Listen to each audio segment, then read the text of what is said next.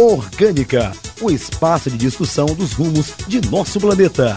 Ecologia, meio ambiente, desenvolvimento sustentável, efeitos da globalização. Informações, entrevistas, dicas, músicas. Orgânica. Olá, eu sou Mayra Nogueira. O programa Orgânica já está no ar. Notícias sobre o meio ambiente, dicas sustentáveis e projetos interessantes a partir de agora na Universidade FM.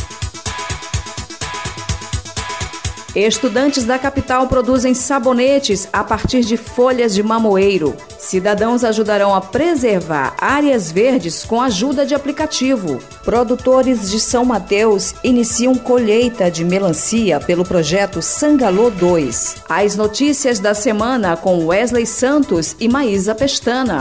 Em Foco. As notícias sobre meio ambiente. Produtores de São Mateus iniciam colheita de melancia pelo projeto Sangalô 2.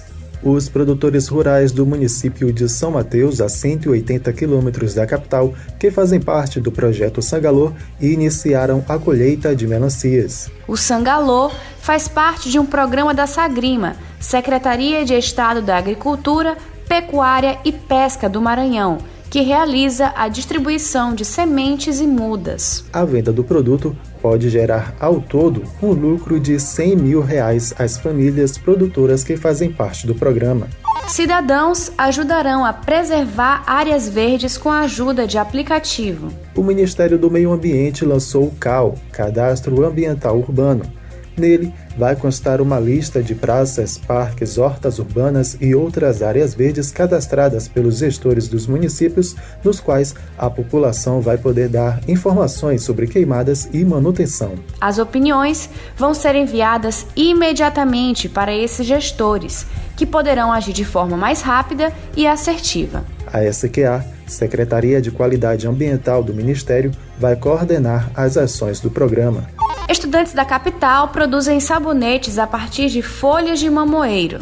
Os alunos do Centro Educa Mais Bacanga, no Anjo da Guarda, produziram sabonetes a partir do sumo das folhas de mamoeiro e óleo vegetal. A inclusão da folha de mamão surgiu a partir de uma sugestão da avó de um dos alunos, que já utilizava as folhagens para produzir mais espuma durante a lavagem de roupas. Os sabonetes produzidos vão ser comercializados e a arrecadação utilizada na compra de clássicos literários e revistas em quadrinhos para os alunos da instituição.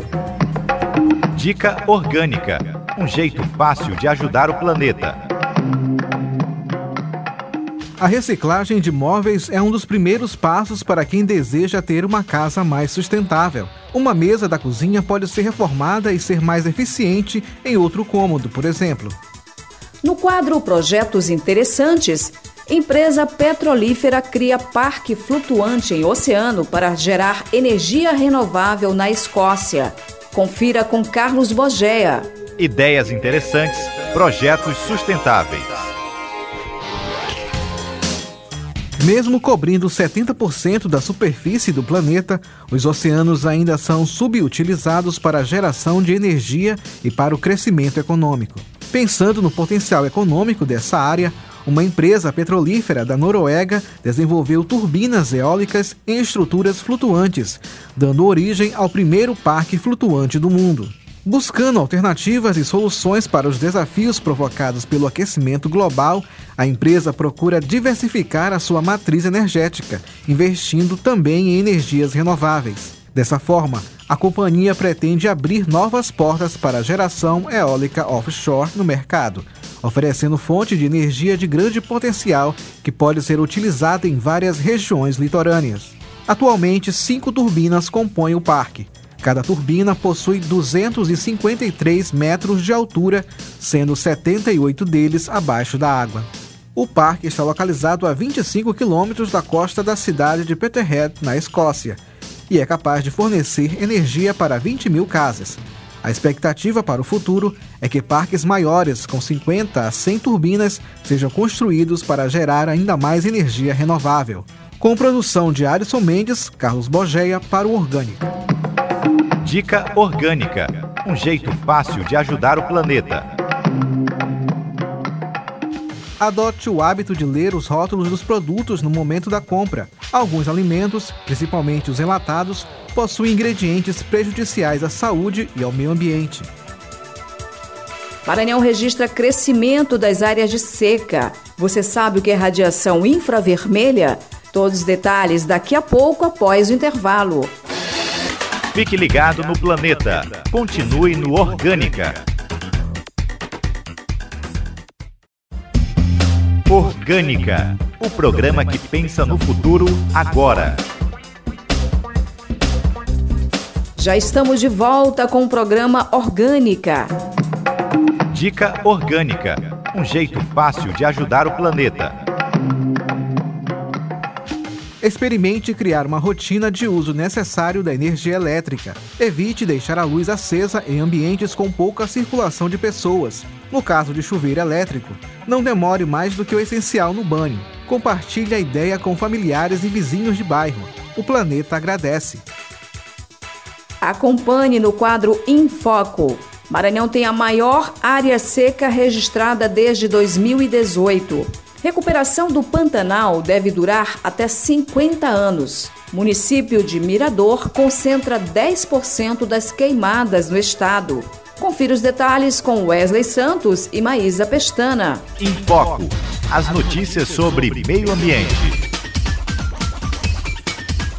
Município de Mirador concentra 10% das queimadas no estado. A cidade, localizada a 485 quilômetros da capital, já registrou somente este mês mais de 951 focos de queimadas. Mirador ocupa a 19ª posição no ranking nacional de municípios com maiores índices de queimadas, em uma lista com 30 cidades. A SEMA, Secretaria de Estado de Meio Ambiente e Recursos Naturais, explica que não há registro de todas as queimadas realizadas de forma criminosa no Maranhão e que o clima daquela região é um fator a ser levado em conta.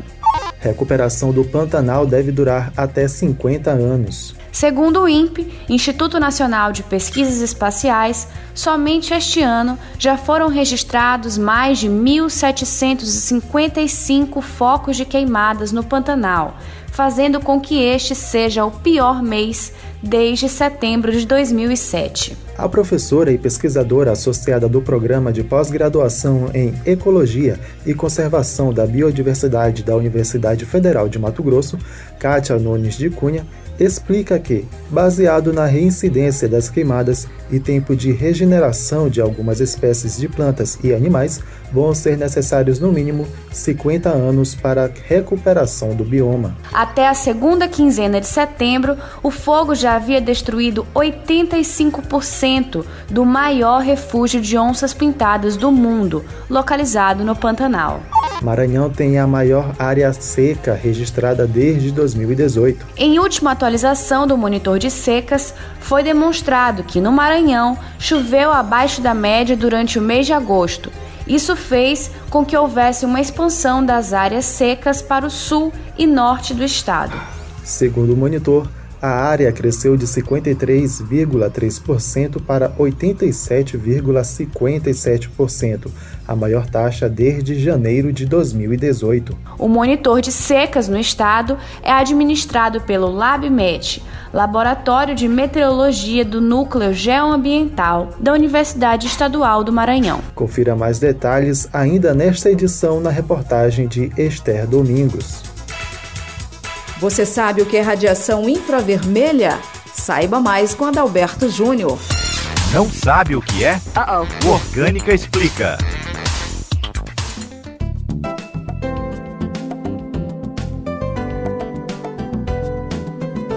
Você sabe o que é radiação infravermelha?